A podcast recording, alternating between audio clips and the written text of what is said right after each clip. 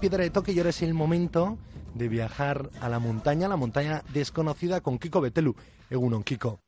Egunon, Iñaki. Bueno, parece que la primavera se quiere quedar con nosotros, por lo menos aquí en Euskal Herria. No sé si también al lugar al que nos quieres llevar hoy. Bueno, eh, ya era hora, ¿no?, de que empezase un poquito el buen tiempo y que, y que empiecen a moverse las expediciones de, de aquí de Euskadi y de todas partes, ¿no? Es el momento de las expediciones. Así es que a ver si se anima todo el mundo. Pues sí, eh, casi siempre nos vas marcando las estaciones por las expediciones. Eh, no son a los Andes como a ti te gusta, ahora empiezan ya las del Himalaya y a muchos otros rincones. Yo no sé si hoy tú también nos vas a llevar de expedición. Pues sí, hoy vamos a un sitio relativamente original, porque ya sabes que solemos hablar o bien de, alpinistas, de pues históricos o bien de lugares un poco recónditos. Hoy nos vamos a un lugar realmente especial, pero lo hacemos de la mano de tres amigos míos de aquí de Iruña que se van nada menos que a hacer una travesía a Groenlandia. Eh, si quieres te doy cuatro datos que creo que son espectaculares y directamente te paso con ellos qué es lo que va a tener interés, ¿te parece? Eh, me parece muy bien y ya veo que me llevas a un lugar donde la primavera creo que no conoce, ¿no? La presencia a Groenlandia y con tres colegas tuyos. Pues me encanta el planteamiento. Dame esos datos. Pues fíjate, eh, nada menos que una travesía de unos 2.500 kilómetros por el hielo de Groenlandia, de sur a norte, durante 40 días, eh, sin ver absolutamente a nadie. Me imagino que temperaturas, ahora te dirán ellos, pero de 20, 30 bajo cero tranquilamente y autonomía absoluta, tirando de trineos, en fin, una aventura, pues yo creo que muchísimo más eh, dura y seguramente más original que, que, muchas de las expediciones, incluidos los 8000. Es una, a mí me parece una aventura fantástica y, y bueno, y lo dicho, te, te paso con ellos, 2.500 kilómetros por el hielo de Groenlandia. Se van en unos poquitos días. Muy bien, y creo que tus amigos son Ángel, Fernando y Fermín, que algo más adelantado fuera de micrófono. Y sí, quiero saludarles, según Ángel, Fernando y Fermín. Bueno, está claro que habéis buscado una expedición original, a un lugar original, y ya adelantaba a Kiko que la dureza os va a seguir en estos 40 días.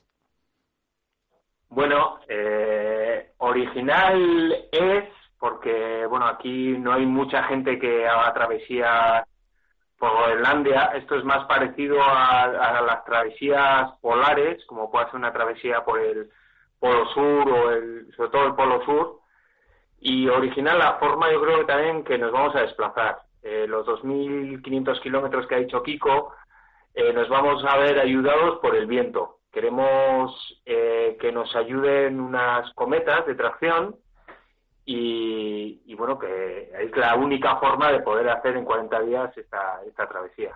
Lo de las cometas me recuerda a la expedición de eh, Alberto Iñurrategui, Zalbalza, Vallejo. No sé si, si os habéis guiado también por ellos. Eh, mira, yo soy hermano de, de Miquel. Entonces, esta travesía viene directamente de, ellos. Es la misma travesía que, que, hicieron ellos. Cuando volvió Miquel, me, lo primero que me dijo es que esta travesía la tenía que hacer yo, junto con mis amigos, que nos iba a encantar. Y la verdad es que ellos nos han ayudado muchísimo, sobre todo con el tema del material y la logística y la verdad es que es la misma travesía que, realizaron ellos. Bueno, pues que nosotros, siguiéndola aquí desde Piedra Toque, disfrutamos muchísimo, aunque también nos, nos, quedó claro que era muy, muy dura. Eh, no sé si en tu caso en concreto, Ángel, con tanta información que te ha pasado, Miquel, serás todavía más consciente del, de la dureza que os espera en estos 40 días y 2.500 kilómetros, porque el frío uno no puede entrenarlo pero para desplazarse con la atracción de una cometa, el entrenamiento será también muy complicado. Pues sí, la verdad es que ha sido un entrenamiento largo. Con este, esta expedición llevamos ya casi un año y sobre todo preparando el tema de las cometas. Eh, hemos tenido algún que otro percance con las cometas, pues porque hay que aprender, hemos, hemos empezado de cero prácticamente con, mucha ilusión de, hacerlo. Iñaki, yo que soy el médico virtual de la expedición, te puedo decir que el, el entrenamiento ha tenido ya sus pequeños incidentes en forma de alguna costilla y alguna cosa parecida. Y esos son los pequeños, no me quiero imaginar los grandes, Kiko.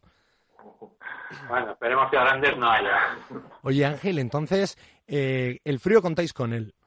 ¿Y el viento? Pues Groenlandia, como la Antártida, eh, tiene unos vientos que se llaman vientos catabáticos, que son constantes. y lo normal, lo normal es que tengamos, que tengamos viento y viento que nos pueda llegar a ayudar. Sabemos que el primer tercio de la travesía, por lo menos que es lo que les pasó a sí. y a Juan, eh, va a ser muy dura. Y luego esperamos que, el viento nos ayude. Yo creo que fue, estoy ya haciendo memoria, Ángel, pero la primera parte fue la que no tuvieron mucho viento y encima hay un desnivel que superar grande. Eh, así es, eh, los primeros, la primera semana tienes que superar, nos dejan en una playa a nivel del mar y hay que subir al Islandis, que es el plató groenlandés, que es un plató de hielo, que está entre 2.500 y 3.000 metros de altura. Y ahí sabemos que, que, no hay, que no hay viento. Y además coincide que es cuando más peso llevamos en los trineos, que hemos calculado que podemos llevar unos 120 kilos aproximadamente por persona. Bueno, pues sabemos que esa semana será dura, pero bueno, esperamos compensarlo con las semanas siguientes la semana siguiente, que ese viento os acompañe con menos peso, que podéis disfrutar más. Eh, Fernando Fermín, cuando os animó Ángel, que yo no sé si la idea, pasándosela a su hermano, eh, fue el que os lo propuso, ¿cómo reaccionasteis? Bueno, yo, perdón, la, la, idea, pues, hombre, era muy apetecible y lo primero comentarlo en casa. Joder, nos ha dicho Miquel que podíamos haber esta expedición y bueno, pues desde el primer momento en casa me apoyaron, con lo cual pues, pues ya todo de cabeza. Y bueno, pues, pues eso, empezar a recopilar información, a recopilar material, lo que ha dicho Ángel, que Miquel, o sea, los grandes defactores han sido Miquel, Juan y Alberto, y ya está, y todo para adelante. Oye, ¿y dónde habéis entrenado? Porque las cometas lleváis un año, eh, no será fácil, ¿no? Con el peso que lleváis, con los trineos y luego con esas cometas que, por lo menos en el caso de la expedición que estamos venga a nombrar, la de Miquel, eran bien grandes.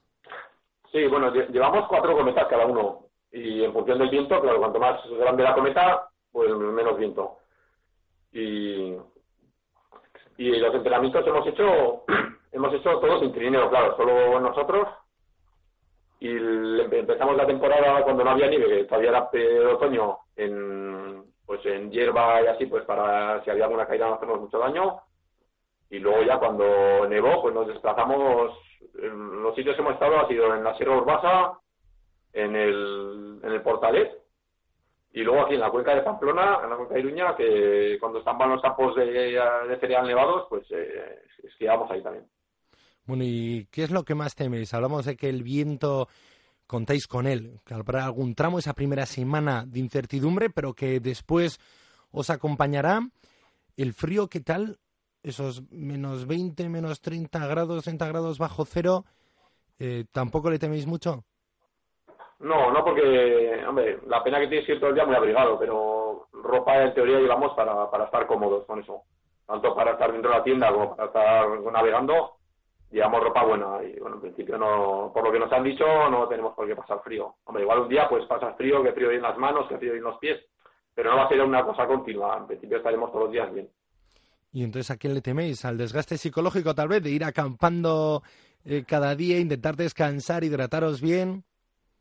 Sí, fundamental la hidratación y la alimentación, porque tenemos que hacer unas comidas hipercalóricas y, la hidratación también. Bueno, pues hidratarnos siempre con termo, bebidas calientes, a poder ser pues que sean calóricas, pues tipo leche o colacao o cosas así. Y temer, temer, pues a nada, no sé, ya lo tenemos todo muy mascado. Ahí ya veremos cómo nos van las cosas, pero lo tenemos todo muy mascado ya.